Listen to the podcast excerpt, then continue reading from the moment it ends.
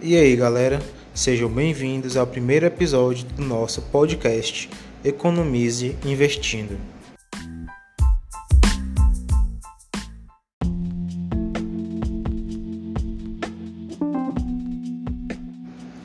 E neste primeiro momento, eu gostaria de trazer uma reflexão. Você já se questionou o que acontece com o seu dinheiro que nunca sobra nada no final do mês?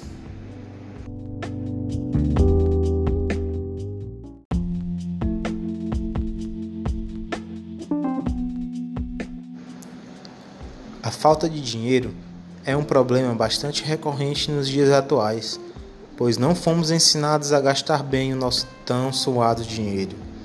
Começamos a fazer dívidas, comprando produtos que muitas vezes não necessitamos naquele momento.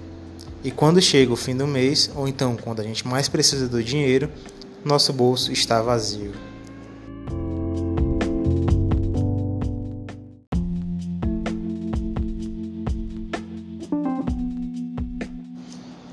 Vou lhes apresentar seis motivos pelos quais você está sem dinheiro.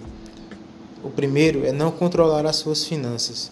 Experimente colocar em uma planilha ou até mesmo em um pedaço de papel o quanto você recebe, o quanto você gasta e com o que você gasta, para que você possa ter o controle sobre o seu dinheiro. O ponto 2 é que não colocar o dinheiro para trabalhar para você.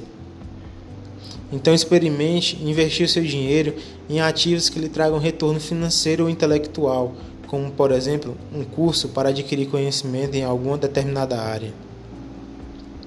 O ponto 3 é que você não sabe dizer não.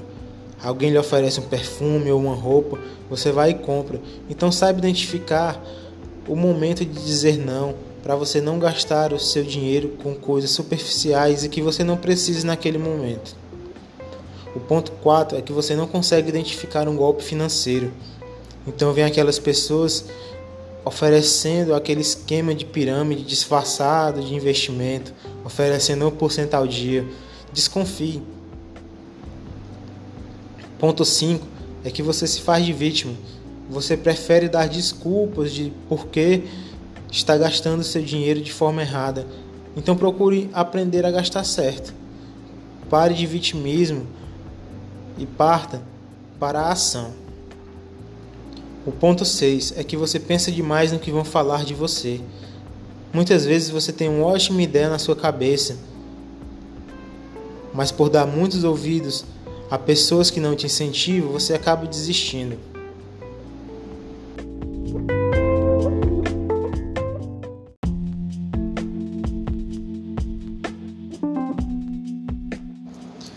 Não é do dia para a noite que conseguiremos enriquecer, isso é verdade.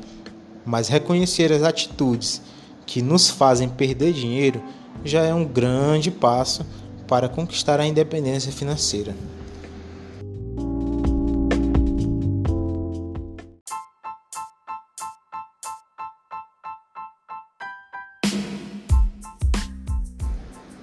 Bom, então esse foi o nosso primeiro episódio.